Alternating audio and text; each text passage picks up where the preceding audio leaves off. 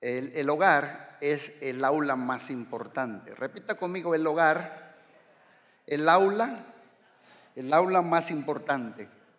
El hogar, el hogar, el hogar, el hogar. Yo siempre hablo de mis errores, de mis equivocaciones, pero también hablo de cosas que aprendí en el camino en la vida. La Biblia, este, la psicología nos enseña, los psicólogos cristianos, que el matrimonio es una monogamia de pequeños matrimonios. Nosotros ya estamos en el matrimonio sin hijos. Está el matrimonio sin hijos, está el matrimonio con hijos, está el matrimonio con hijos en el colegio y está el matrimonio que termina con el nido vacío. O sea que hemos cruzado con mi esposa todas estas etapas. Nosotros ya salimos del bosque, nuestros dos hijos ya se casaron y chueco derecho hasta donde nos dio nuestro conocimiento, seguimos orando por ellos. Pero sí hemos aprendido que en el hogar es el aula más importante, porque los papás somos los principales líderes de la sociedad. Los papás somos las principales influencias de nuestros hijos. Y según el diseño de Dios, la familia es el núcleo de la sociedad. Por eso este comunista Lenin dijo, denme una generación de niños y les daré una nación comunista. Jesús vino y dijo, dejen los niños venir a mí, no se los impidáis y les daré una nación transformada por el poder de Dios a través de esos niños. ¿Cuántos dicen amén? Por esta razón, el hogar es el aula más importante. Porque nosotros los padres proyectamos sobre nuestros hijos las definiciones que ellos tienen de Dios, familia, matrimonio, vida, finanzas. Es en el hogar. Por eso alguien me dijo una vez, si oye la palabra media grotesca, pero es buena palabra, la educación se mama. Mamamos la educación. Eh, ahorita cantando el canto, les pedí yo que cantáramos ese canto, porque este, sé que yo estoy aquí por el resultado de las oraciones de mi madre. Mi mamá oraba mucho por mí hasta que ella murió. Y también oraba que Dios me diera una esposa, pero ya cuando vio la de veras, dijo, ay hijo, ya te me vas a casar. Eh, pero ella oraba mucho por mí. Cuando un niño no consigue conectarse con su papá, a menudo ese vacío lo llenan todo tipo de demonios. Drogas, suicidio, rebelión, prostitución, violaciones, pornografía, pandillas, escapismo, asesinatos, violencia, secuestros, cortarse, desórdenes de comida, adicciones de, de todo tipo y ideologías de género. Por eso comienzo con el caso de Jeffrey Dahmer. Lo leí de una revista y decía la portada, recordando a papá. Veamos el caso de Jeffrey Dahmer, joven de Milwaukee, Wisconsin, que fue condenado en 1992 por el asesinato de 17 personas. No solo los asesinó, sino que los desmembranaba los partes de sus cuerpos y practicó el canibalismo con ellos, se los comía. En el 92, Jeffrey Dahmer fue condenado a 975 años de prisión por su crimen. Pero después de dos años de haber ingresado en la prisión, Dahmer fue asesinado por los convictos. Tras su asesinato, un científico solicitó a los padres poder estudiar su cerebro para ver si había una propensión genética hacia ese tipo de violencia. Su madre sí quería que se realizara el estudio porque se sentía culpable, pero su padre, Lionel Dahmer, dijo que no se realizara, porque él no quería saber nada de eso.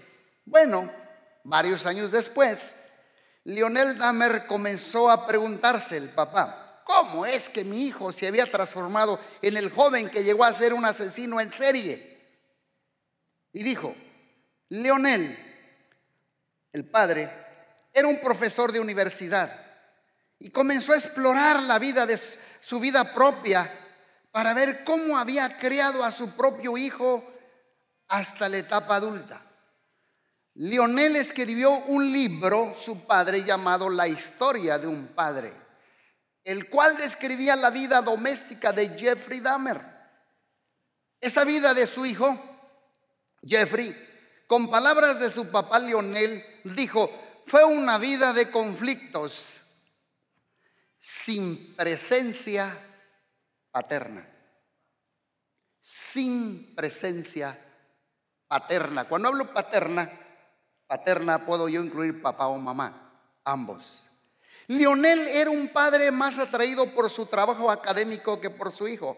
Estaba demasiado ocupado para participar en la vida de su hijo, a quien crió, según sus palabras, falto de atención y afecto. Entonces a continuación, Lionel Damel resumió la educación de su hijo con las siguientes palabras, no estuve allí.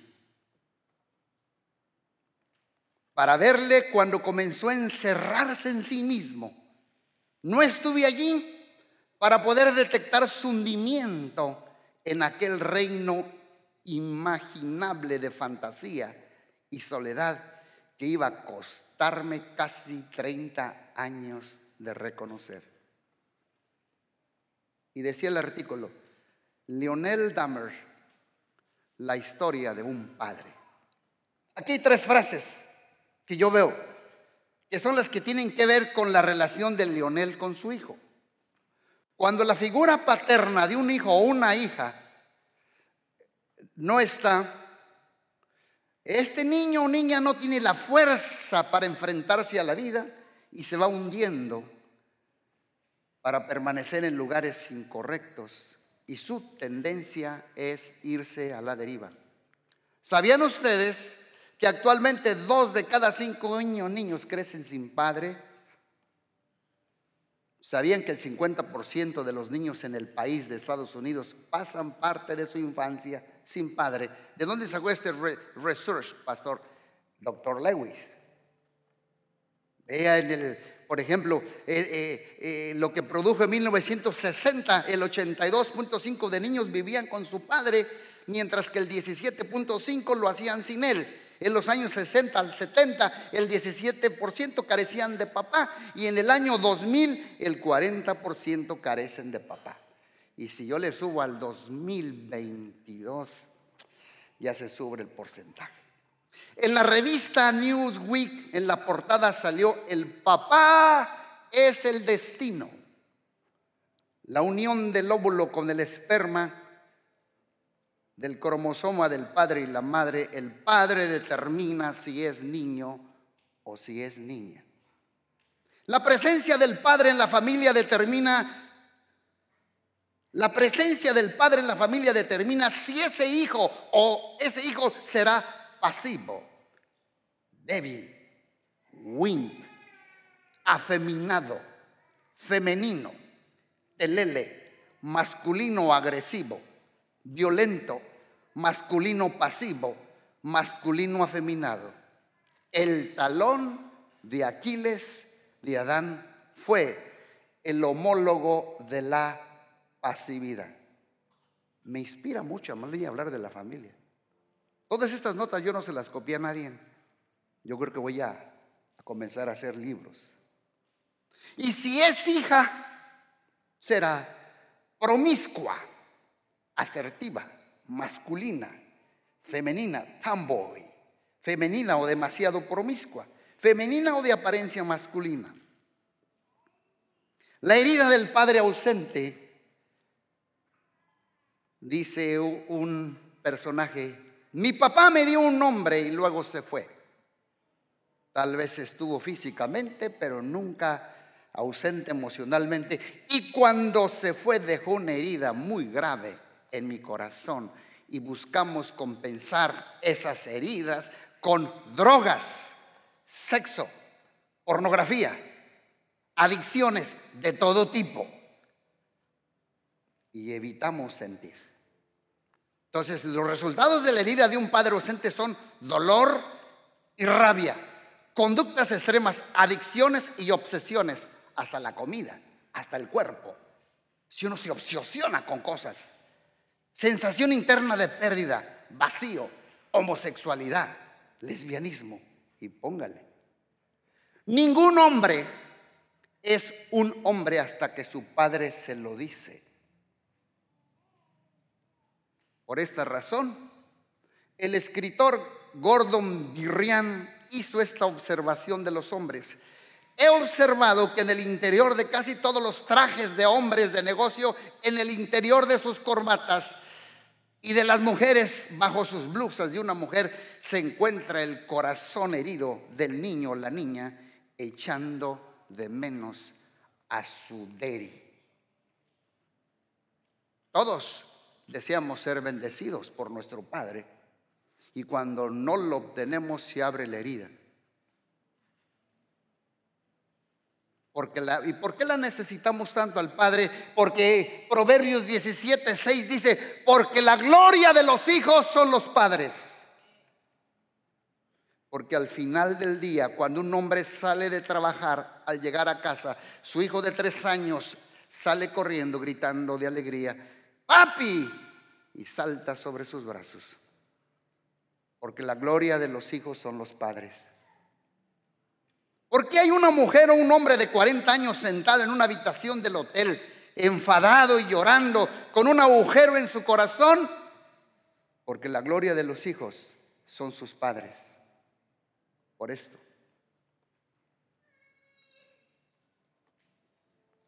Recuerden, el padre es quien perfila el destino del niño. La palabra papá aparece seis veces en tiempo y espacio en la Biblia.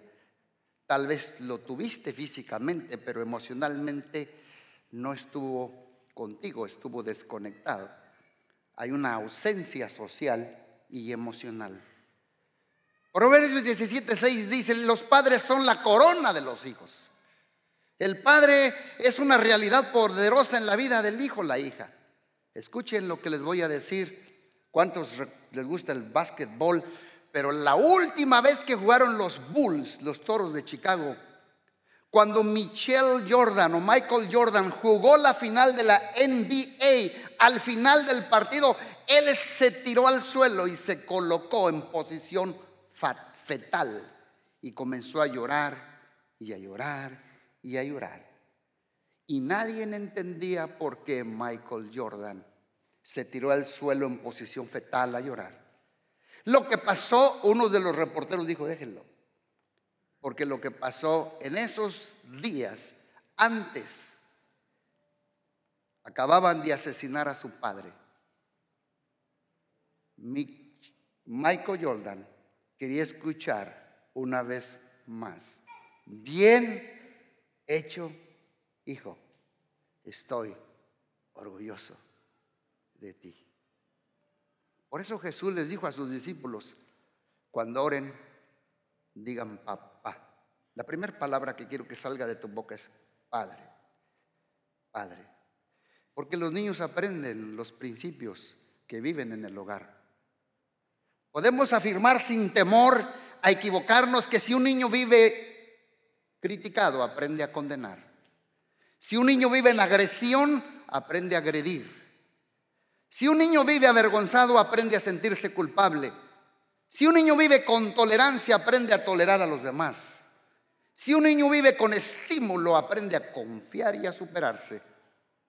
Si un niño vive con equilibrio, aprende a ser justo. Si un niño vive con seguridad, aprende a tener fe. Si un niño vive con aprobación, aprende a quererse a sí mismo. Y si un niño vive con aceptación y amistad, aprende a hallar el amor. Hay que aprender y estar conscientes que algunos de los errores cometidos pueden ser a veces repercusiones inevitables de los hijos. Al final voy a terminar con Cuatro consejos y un principio para animarnos. En la antigüedad, la enseñanza y la instrucción estaba supeditada a la creencia de su pueblo. O sea que los que enseñaban eran los papás y los, por decir los pastores, los sacerdotes. Repito, la enseñanza y la instrucción estaba supeditada a la creencia de su pueblo. Y tenían, no tenían kindergarten, primaria, primary school, middle school, high school. Ellos tenían tres niveles. Vamos a verlo allí. Los tres niveles de educación judía, lo repaso rápidamente. El primer nivel le llamaban Bet Sefer, era de 5 a 10 años el niño. Pasaba del primer nivel al segundo nivel, se llamaba el Bet Talmud, de 10 a 15 años. Y el tercer y último nivel para servir era de 15 a 30 años. Era, la, era el Bet Midrash. Tres niveles de educación judía. Se los explico rápido. Nada más se los presenté allí. Ya lo van a quitar, pero se lo voy a explicar. Todos los niños judíos comenzaban en la edad de cinco años, ahí está, en la sinagoga judía local. Y en la sinagoga el niño aprendía matemáticas, aritmética, historia y lógica y sobre todo la Torah. La Torah es el libro de la ley. Está en el Antiguo Testamento y ahí el niño aprendía a amar la Torah, memorizar la Torah y aprender la Torah o el Torah. Y en ese sistema estaba diseñado para promover a los más cualificados y eliminar a los no cualificados. Y este sistema judío estaba dividido en tres niveles. Primer nivel, de 5 a 10 años de edad, era obligatorio. Y en este nivel el niño aprendía en la sinagoga local los cinco primeros libros de la Biblia, Génesis, Éxodo, Levítico, Número, de Deuteronomio, Génesis, Éxodo, Levítico, Número, de Deuteronomio, matemáticas, física, y... póngale. Pero de 5 a 10 años ellos conocían el Pentateuco, los primeros cinco libros de la Biblia. Lo aprendían de adelante para atrás y de atrás para adelante, todo de memoria. Lo tenía que aprender, recitar y cantarlo de memoria. El maestro hacía que cada niño judío untara con un dedo en un tarro de miel y se lo llevaba a la boca. Y mientras el maestro oraba diciendo, que la Torah sea tan dulce para tu alma como la miel para tus labios. ¡Wow! Amor por la palabra. Desde la niñez se les creaba amor por la Torá, por la palabra de Dios. Y al terminar el primer nivel, los niños judíos abandonaban la sinagoga local y la gran mayoría se iba a sus hogares para aprender el oficio. Si su papá era carpintero, aprendía carpintería. Si su papá era pescador, aprendía a pescar. Si su papá era comerciante, aprendía el comercio. Solo los mejores estudiantes que demostraban una habilidad para aprender y memorizar la Torah pasaban al segundo nivel, llamado Bet Talmud. 5, 10 a 15 años. Esta segunda fase, el muchacho judío no solo aprendía el Pentateuco de memoria, también aprendía todos los salmos, todos los proverbios y todos los libros poéticos y los profetas. Oseas, Amós, Daniel, todos. Los hacía de delante para atrás y de atrás para adelante. Debían transcribirlo, recitarlo, cantarlo de memoria. Era tan dura la exigencia en la educación que la mayoría de los muchachos no podían resistir. Entonces abandonaban la educación para irse a aprender el oficio. Si los padres eran carpinteros, aprendían carpintería. Si los padres eran pescadores, aprendían a pescar. Y si los padres eran comerciantes, aprendían a ser comerciantes. Solo los mejores de los mejores de los mejores de los mejores pasaban al tercer nivel de educación. Bet Midrash, de 10 a 30 años de edad. En ese momento el joven judío abandonaba la sinagoga local para comenzar a seguir a un rabino y aprender las interpretaciones de ese rabino acerca de la Torah. A este se le llamaba llevar sobre los hombros el yugo de tu rabino. Ahora escuchen bien, estos jóvenes judíos tenían que tomar la decisión más importante de sus vidas, tenían que decidir a qué rabino querían seguir y aprender sus interpretaciones. Y en la época de Jesús, los rabinos eran las personas más importantes de Israel. Los rabinos eran el elite social, eran the top of the top. No había persona más importante, más popular y más admirada en Israel que un rabbi. ¿Sabes cuál es mi nombre? Gamaliel. Gamaliel era un rabbi. Fue el maestro del apóstol Pablo. Ah, mi mamá era tremenda. Me marcó. Había diferentes niveles de popularidad entre los rabinos y diferentes escuelas rabínicas y no había mayor honor para una familia judía de que uno de sus hijos llegase a ser un discípulo de un rabino más importante. Cuanto más importante era el rabino, más difícil era ser su discípulo. Por lo tanto, el discípulo tenía que medir sus opciones y ver cuál era el rabino más importante para poder comenzar alcanzar sus habilidades. Cuando decidía con uno, se acercaba y le decía, quiero ser tu discípulo. Y el rabino se le acercaba y le decía, ¿tú crees que el rabino lo aceptaba? No. Lo sometía a una prueba de capacidad y le hacía preguntas acerca de la Torah. Le hacía planteamientos teológicos, morales y de todo para probar si ese joven tenía lo suficientemente para ser su discípulo. Ahora, si este rabino no era satisfecho, le ponía su mano en el hombro y le decía, muchacho, parece que eres un buen muchacho, parece que amas a Dios, pero no estás calificado. Regresa a tu casa y aprende el oficio familiar. Si tu padre es carpintero, aprende carpintería. Si tu padre es comerciante, aprende el comercio. Si tu padre es pescador, aprende a pescar. Porque no estás calificado. Pero si el rabino veía algo en ese joven, si veía potencial dentro del joven, si el rabino creía que el joven podía ser su discípulo, entonces le decía una palabra, una sola palabra que cambiara la vida de ese joven para siempre. Le decía, sígueme. Esa palabra. La mayoría de nosotros no entendemos el poder de esa palabra de la boca de un rabino. Cuando el rabino decía la palabra al joven, su vida se tambaleaba porque el joven cambiaba el rumbo de su vida para siempre. Este joven lo dejaba todo, su círculo familiar, su zona de confort, su religión y comenzaba a seguir a ese rabino y se convertía a, ese rabino mismo el centro de su vida. Al punto que llamaba a ese rabino padre y lo consideraba como un padre con sus aún con sus padres biológicos, pero lo veía como un papá. Y a partir de ese momento la obsesión de ese discípulo era captar la enseñanza de su rabino, memorizar cada palabra de su rabino, cada gesto que el rabino hacía, él la imitaba. Quería caminar como el rabino, quería cortar la fruta como el rabino. De la misma manera, la obsesión del discípulo era convertirse en la imagen de su rabino. Era tanto así que cuando sus padres se despidían de esos jóvenes, sabiendo que pasarían años sin volverlos a ver, ponían las manos sobre la cabeza de sus hijos y oraban esta oración, que el polvo de tu rabino te cubra la piel por completo. ¿Qué quería decir esto? Que cuando ese rabino iba caminando por los polvorientos calles de Israel, a más de 100 grados de temperatura, todos los discípulos se le pegaban para ir más cerca posible de él. Y que el polvo que sus pies del rabino levantaba se les quedara impregnado en los pies sudorosos de sus discípulos. Y era considerado como un honor. Incluso para el discípulo, recibir el polvo de los pies de su rabino.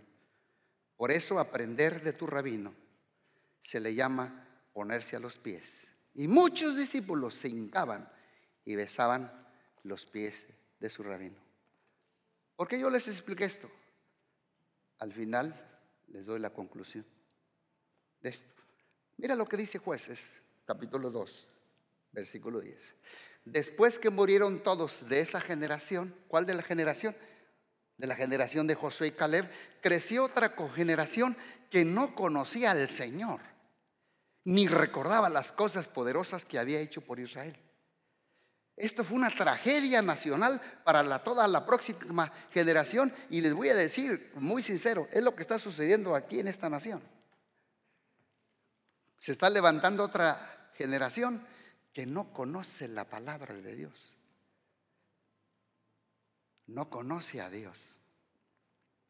Se arman de pistolas, como no se arman de Biblias, oración, intercesión, clamor y arrepentimiento por la nación. Pero se arman de pistolas. Yo escojo seguir al, al maestro que de un día le dijo a Pedro, mete tu espada, porque al que espada hiere, a espada muere. ¿Qué no sabes que yo puedo pedirle a Dios una legión de ángeles y te cubran? Esa es mi fe. Ese es mi weapon. Que me cubra su presencia. Entonces se levantó una generación que creció que no conocía al Señor ni recordaba las cosas poderosas. Estaban tan ocupados en conquistar la tierra prometida, estaban tan metidos en hacer cosas para Dios que se les olvidaron sus hijos. Abandonaron, los abandonaron física, emocionalmente y espiritualmente y se desconectaron de ellos y no les contaron la historia. No les contaron lo que Dios hizo, no les recordaron lo que cómo Dios los liberó de la esclavitud de Faraón. Los milagros portentosos. Mira, hijo, Dios liberó a nuestros ancestros, abuelos, dividió el mar, arrojó diez plagas, les dio maná en el desierto, sus sandalias no se acababan, endulzó las aguas del mar, paró las aguas del río Jordán, una nube los guiaba de día y una columna de fuego de noche. ¿Y sabes qué, hijos? También los mordieron las serpientes y él, Moisés, levantó una serpiente en el desierto. ¿Saben de dónde copiaron los médicos la serpiente? De ahí, de Moisés. Así como Moisés levantó la serpiente en el desierto y todo el que la veía era sanado. Así es necesario que el Hijo del Hombre sea levantado. Fallaron en el pasarle estafeta generacional, no conocieron al Señor, se volvieron idólatras, politeístas, no tuvieron una mentalidad de generaciones y no fueron intencionales. Entonces, nosotros somos monoteístas, tenemos un solo Dios, se llama Jesucristo, con tanta chorrera de dioses que hay hoy en día. Mira, por ejemplo, tanta ideología de género. Aquí hay una revolución cultural y moral que ataca el matrimonio.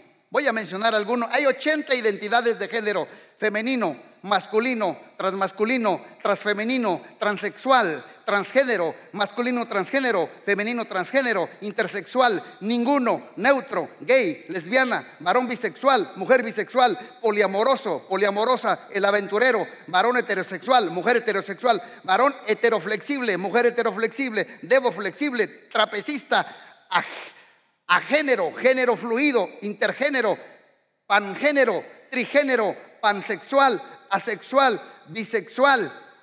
Dios mío, ya mejor le paro. Se están volviendo a los dioses. Si la biología y la genética determinan qué va a ser, la biología y la genética dice que si ese baby nació con cromosoma XX es niña. Punto. No me agachen la cabeza, hijos de Dios. Y que si nace con cromosoma XY, esa voy. Olvidamos pasar la estafeta de los valores, de lo que Dios hizo por nosotros a nuestras próximas generaciones están más sumergidos en el Nintendo y en las redes, con tanto entretenimiento, con tanto perpetrador. ¿Qué nos pasa? ¿Qué nos pasa? Estoy hablando de mi corazón.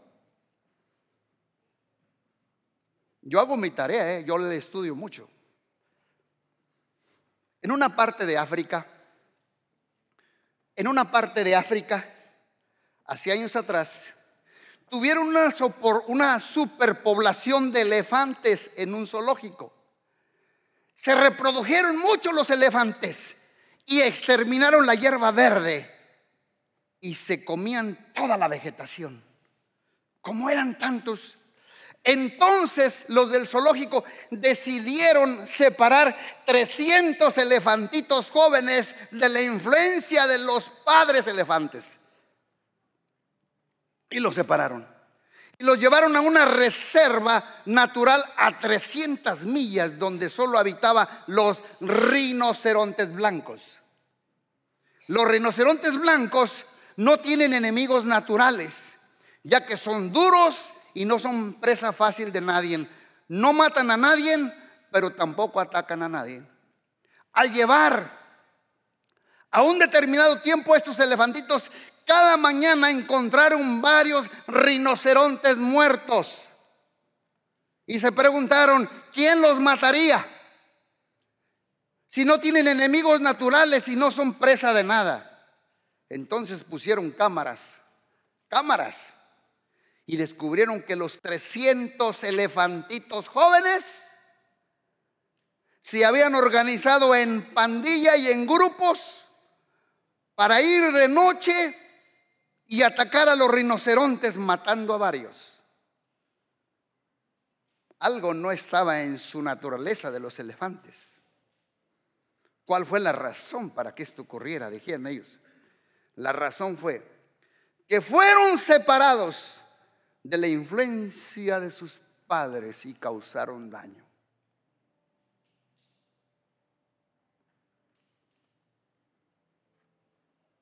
La orfandad es el arma de Satanás contra nuestros hijos.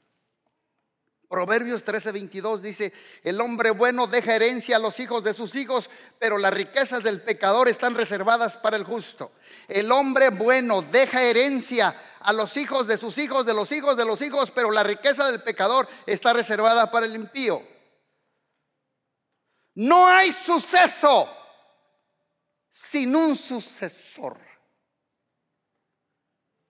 Les voy a dar la diferencia de lo que es herencia Vamos a la siguiente toma. En heritage and legacy are very different. Herencia es algo que tú heredas. Es algo que tú naciste, dinero, fama, cultura. Es algo que tú heredaste. Pero legado es algo que tú dejas para otro. Es diferente. Nuestra herencia no determina nuestro legado. El legado lo escogemos. Por eso ve estas frases del legado. Me acuerdo del Ronaldo Reagan. Dijo, la libertad nunca está más de una generación de extinguirse. No la pasamos a nuestros hijos en la torrente sanguínea. Hay que luchar por ella. Hay que protegerla y transmitirla para que ellos hagan lo mismo. Freedom is never more than one generation away from extinction. Ahí está, está en inglés. Mira lo que dijo este, este Osvaldo Smith. Dice, hablamos de la segunda venida, pero la mitad del mundo nunca ha oído hablar de la primera. Vamos a ver lo que dijo William Carey. Para conocer la voluntad de Dios necesitamos una Biblia abierta y un mapa abierto Go and preach the gospel. What you doing? Gran jefe toro sentado con el ministerio de las pompas.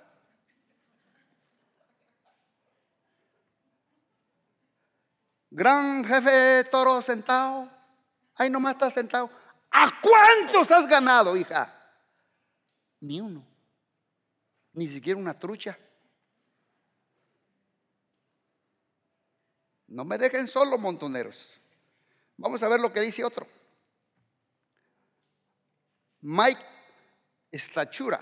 La marca de una gran iglesia no es su capacidad de asientos, no es la mega church, sino su capacidad de enviar. The mark of the great church is not is the seating capacity, but is the sending capacity. Están buenos los, los artículos, ¿verdad? Y el último, David Livingstone dijo, Solo Cristo puede salvar el mundo, pero Cristo no puede salvar al mundo solo. He need you. He need you. He need you. What you doing? What you doing? Ahorita que después del COVID mucha gente está, no sabe qué. Es cuando llegamos con y decirle, pastor, no sé, no tengo qué. Pues haz lo que yo digo muchas veces. Hay veces que yo no sé qué decir y le digo, no tengo oro, no tengo plata, mas lo que tengo te doy. En el nombre de Jesús, levántate. Ahorita salió uno allí en el parking lot, lo vi bien enfermo. Me dijo, pastor, me voy a regresar para la casa. Le dije, espérate. Primero voy a hacer una palabra por ti. Y le dije, por las llagas de Cristo, sano. Ve y chécate en la casa. Hazte unos chilaquiles con huevo. Y al rato me invitas. ¿Qué tienes? ¿Qué tenemos para pasar a nuestros hijos? Herencia, dinero, hasta se matan por ellos.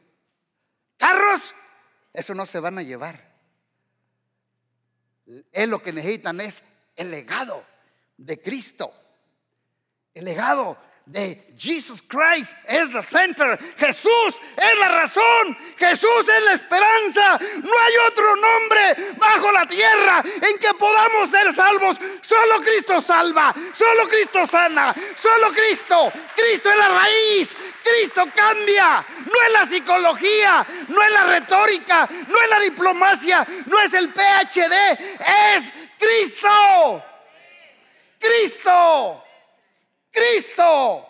Con mi Cristo tienes. Échame tu gallo y yo te echo al mío. Mira lo que dice Josué 24:15. Y ahí lo estoy retando yo a ustedes también. Pero si a ustedes les parece mal servir al Señor, elijan ustedes mismos a quién van a servir. A los dioses que sirvieron los antepasados al otro lado del río Éufrates o a los dioses de los amorreos en cuya tierra ustedes ahora habitan. Por mi parte, mi familia y yo serviremos al Señor. Josué lo retó. A veces que a mí me preguntan, mi esposa sabe, ella voltea y me mira y dice, pastor, usted ya va a cumplir 65 años. Por ahí, por ahí algunos ya me querían echar para abrigo. Dice, ¿cuándo se va a retire? Le dije, I never wanna retire because I have a calling. Tengo un llamado. Tengo un llamado. Tengo un llamado, aunque tenga 90 años, estoy llamado a predicar el poder de Dios, que Cristo sana, que Cristo salva, que Él es el único. Ese llamado no se va. No puedo retirar el llamado. Claro que algún día, pues claro, alguien puede ser el pastor, aquí lo va a hacer mejor. Hay que hacer espacio para la nueva generación. Pero no soy Dina, pero sí camina.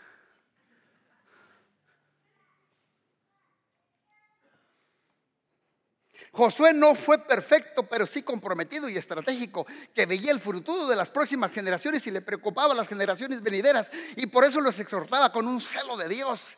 Y nosotros dice, escojan, porque tenemos el poder de la decisión. Servir a quien Adán escogió comer fruta prohibida. Abraham escogió obedecer a Dios. Sacrifícame a tu hijo y no pongas la mano entre el clavo y el martillo.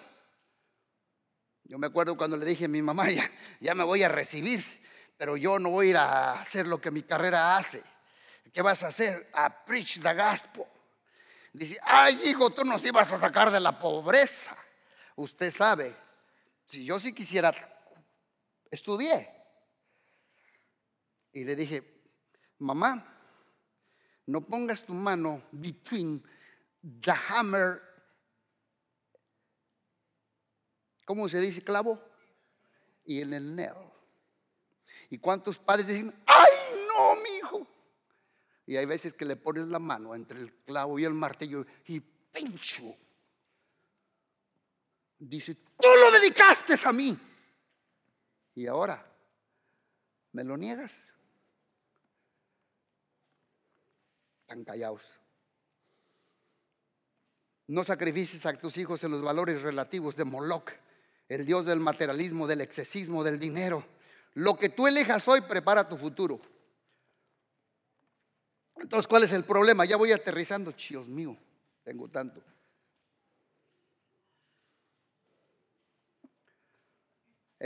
muchos de los problemas que tenemos con los jóvenes aquí está. Vamos a ver las brechas. Brechas generacionales. Este es nuestro problema.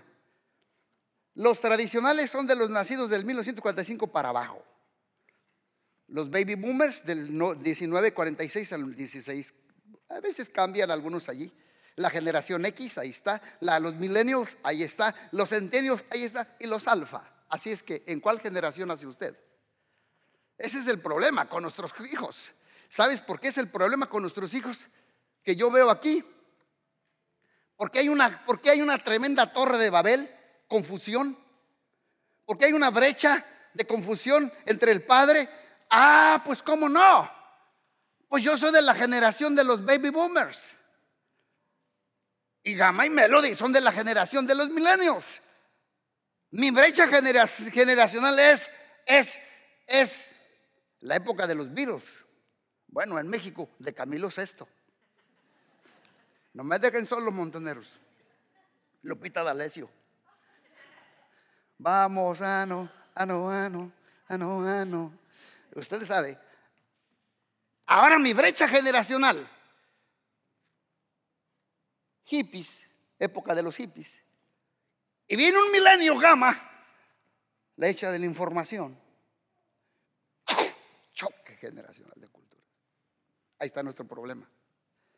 ¿Y cómo le voy a hacer? Ahorita les voy a decir cómo hacemos, podemos hacer el gap, cerrar la brecha. Tal vez no alcance. Para el otro domingo no voy a predicar, pero va a estar bueno, ya que venga. Ese es el problema.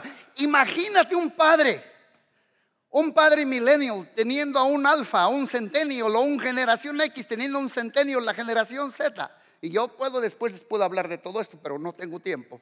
Entonces, ¿cómo hacemos el gap? Efesios 6 del 1 al 4, hijos obedezcan a sus padres porque eh, eh, esto le pertenece al Señor y, los, y honren a su padre y a su madre. Y luego dice el 4, padres no los hagan enojar. Ah, ¿Cómo podemos cerrar la brecha? ¿Cuál es el puente? Bueno, las tres relaciones de honra con nuestros padres. Cuando son niños, los niños deben obedecer a sus padres. Diga conmigo, obedecer honrar, hay que obedecer a nuestros padres. ¿Cómo se honra al padre obedeciéndolo? Y cuando ya es joven, un teenager, el teenager respeta a su padre. ¿Cómo honor your father? ¿Cómo escuchándolo? Ya no, yo no me estoy brincando así. Ya cuando es adulto, ¿cómo uno honra a su padre? ¿Obedeciéndolo? No, honrándolo de dos maneras, apreciando a los viejitos y proveyendo para ellos apreciando su esfuerzo. ¿Cuántos saben que los anillos de un árbol indican los años de estrés del árbol? Saben que los anillos de un papá y de una mamá son las canas. Mira mis anillos de árbol, hijo. Esta es tuya. ¿Te acuerdas aquella vez? ¿Te acuerdas aquella otra vez? Y cuando ya es uno adulto, ellos nos honran apreciándonos y proveyéndonos. Tener un bebé es una, no es una decisión egoísta. ¿Cuánto cuesta tener un bebé en los Estados Unidos? Más de 200 mil dólares, ¿no? Ropa, comida, doctores, dientes, deportes. Que no tuvieran tus padres si no te hubieran tenido a ti. Muchas vacaciones. Hay cuatro etapas de la vida de un hombre. Cuando uno es niño, crees en Santa Claus. Cuando creces, no crees en Santa Claus. Luego juegas a ser Santa Claus. Pongan allí a ver si vienen los Santos Reyes. Y al último, te pareces a Santa Claus.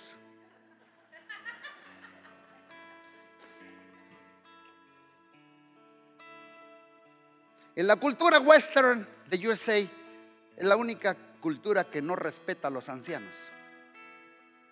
Pero los asiáticos y los African American, latinos, más viejo eres, eres más respetado. Y valoran tu sabiduría. Esta cultura western pone más énfasis en la gente joven.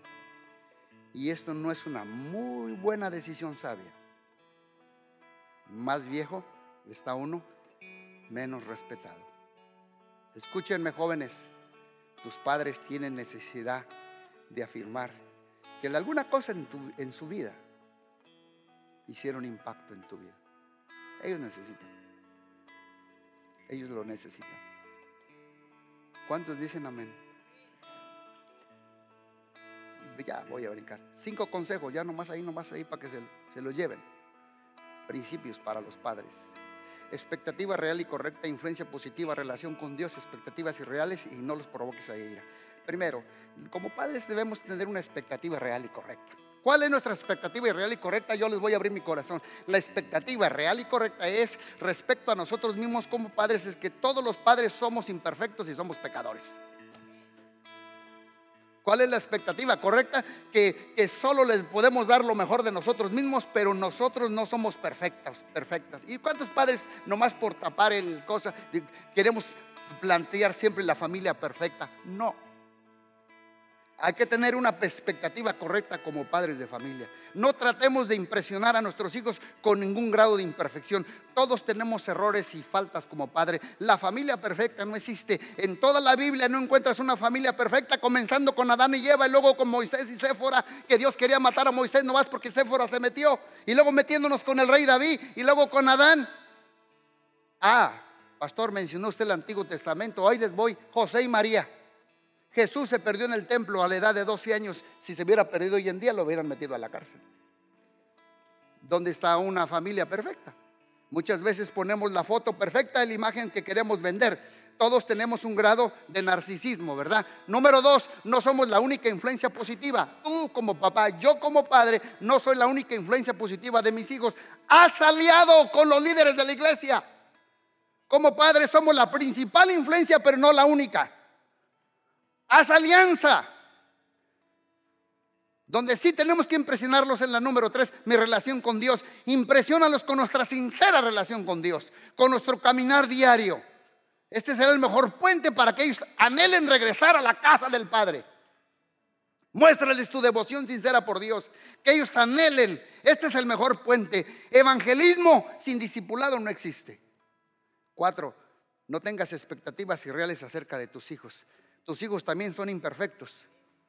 Se van a equivocar porque la, madurez humana es una progresión. Déjalos progresar en la etapa que estén. No esperes que sean adultos maduros o personas consagradas o perfectos. Son niños y son adolescentes. La van a regar tú también. Tu misión no es tener los mejores hijos. Esta no es tu tarea. Nuestro compromiso es ser los mejores papás que podamos ser. Y podemos hacer dos cosas preocuparnos por la imagen perfecta o enfocarnos en lo que Dios está haciendo en nuestras vidas. Por eso no te moldes a una idea superficial, pero sí enfócate a la gracia de Dios. Corrige tus errores con gracia y verdad y paciencia y, los de los jóvenes. Y al final sé que traerás fruto. ¿Cuántos dicen amén? Y al final, no lo provoquéis a ira. Esto nos corresponde a nosotros. Ya les hablé, obedécenlos, honralos, pero ahí les voy a ustedes. No los provoquen a ira. Y ese tengo otro estudio que dice 12 maneras en las cuales tú los y yo los provocamos a ira. Very angry. Están muy enojados. No los provoquemos a ira. Hay que abrazarlos. Había un proverbio chino que me gusta mucho, dice, si quieres ser feliz una hora, échate una siesta. Si quieres ser feliz un día, vete a pescar. Si quieres ser feliz un año, hereda una fortuna. Si quieres ser feliz toda la vida, ayuda a un joven o a una señorita a triunfar. A esto se llama educación. Digan conmigo educación. Y por último, el último consejo, ¿qué necesito como papá y mamá? Un liderazgo noble. Liderazgo noble. Digan conmigo liderazgo noble. Y con este versículo vamos terminando. Filipenses. La actitud de ustedes debe ser como la de Cristo, quien siendo por naturaleza Dios no consideró ser igual que Dios como algo que aferrarse, por el contrario se rebajó voluntariamente tomando la naturaleza de siervo y haciéndose semejante a los seres humanos.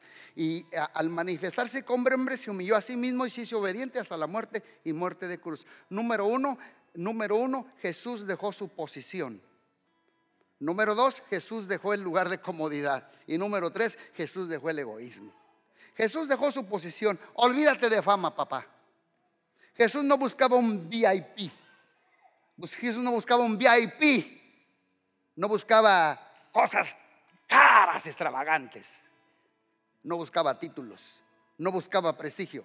No buscaba posesiones. Se despojó a sí mismo y a veces cuesta despojarnos de nuestra posición. Los jóvenes necesitan esto. Ponte al lado de la nueva generación y escucha tu corazón y dedícales tiempo y despójate de tu posición. Número dos, Jesús dejó el lugar de comodidad. Dejó la gloria para ser humano. Fue a un, fue a un baño. Jesús fue al, al toilet por amor a ti y a mí hacer sus necesidades fisiológicas. Jesús sudó. Nosotros estamos dispuestos a ser incomodados para servir intelectualmente, económicamente, físicamente, sumergir mi yo en su voluntad para que salga la voluntad de mi Padre. Jesús al último dejó el egoísmo, no puso el yo por delante. nuestro llamado como padres es un llamado a la muerte. Si tú dices, tengo la vida de resurrección, enséñame la carta de difunción, que ya moriste al yo. Les dije, el enemigo principal de todas las parejas y las familias es, eres tú mismo, es tu yo, mí. Yo lo digo por mí, no me dejen solo montoneros. Yo, yo, my selfish, mí, narciso. Comenzando contigo, luego digo, bueno, comenzando conmigo, todos tenemos algo de narcisismo en nuestras vidas. Todos. Pero Jesús nos invita a tener un liderazgo noble. Él dejó todo. ¿Cuántos dicen amén? ¿Cuántos dicen gloria a Dios? Denle un aplauso a Cristo Jesús.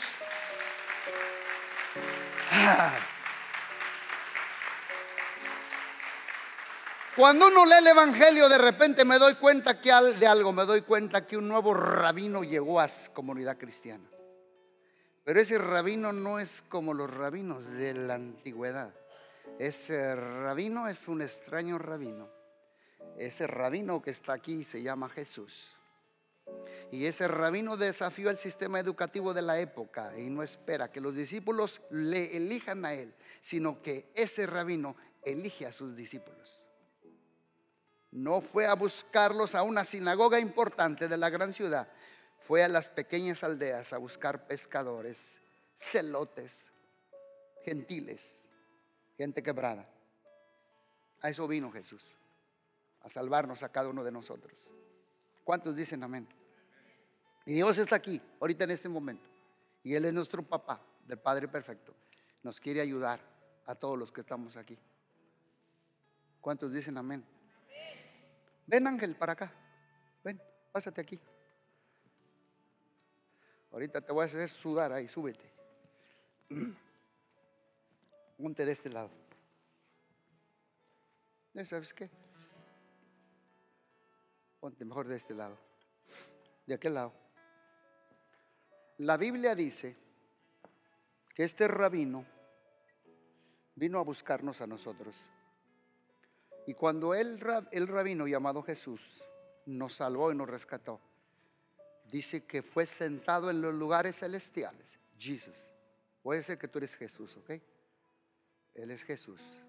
Digan, estuvo, está sentado en lugares celestiales. Hazte más para acá, hijo. Que dice la Biblia, está sentado a la derecha o a la izquierda del Padre. Así. Entonces dice, y juntamente con Él.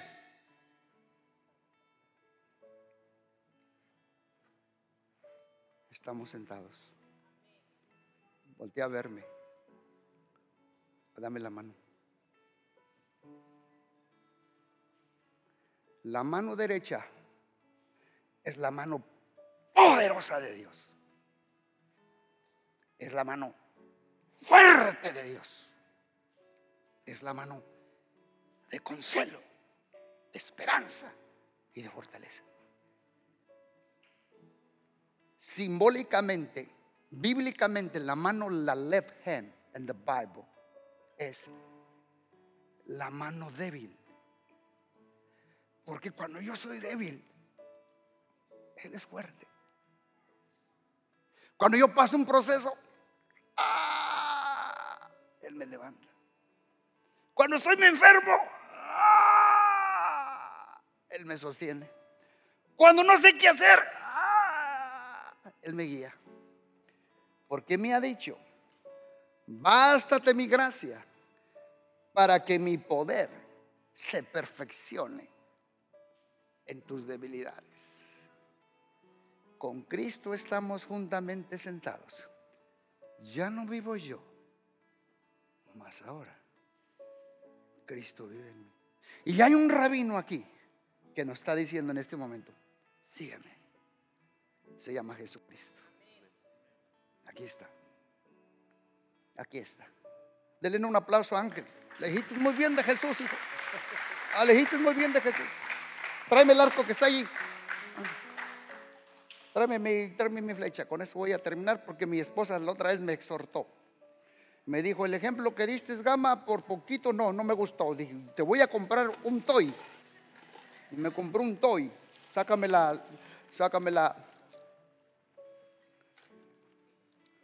Ahora sí va a ver, hermano Leo. Aquí le voy a dar uno, va a ver ahorita.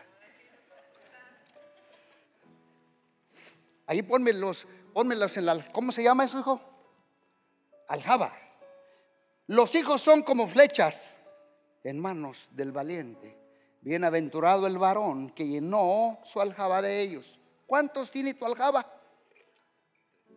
Tres. Dice la Biblia que los hijos son como flechas. A la flecha hay que enderezarla. A la flecha hay que dirigirla. Y a la flecha hay que enviarla. La pregunta es, ¿hacia dónde estás enviando a tus hijos? Para enviar a nuestros hijos necesitamos estirar.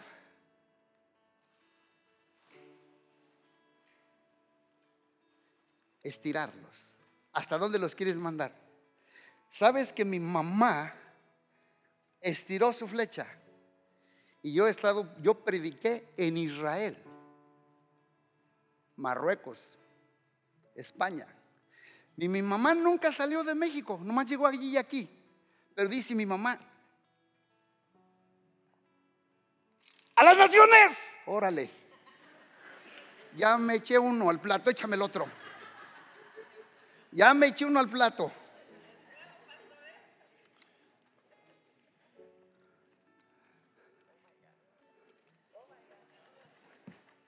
A Colombia. predicar la palabra. Oye, hijo, tu hija la mayor, ¿de qué se recibió? Social worker. Es cristiana. Necesitamos médicos, trabajadores sociales, psicólogos, enfermeros. Cristiana, ahí te voy, hija, abusada. Bueno, ya, ya, ya le saqué miedo. ¡Ay, hija! Se, me, se, me, soltó. ¿Hasta dónde los vamos a enviar a nuestros hijos? Estira tu arco. Oración. Palabra de Dios. Dirígelos. Y verás lo que tus hijos pueden llegar más lejos que tú y que yo.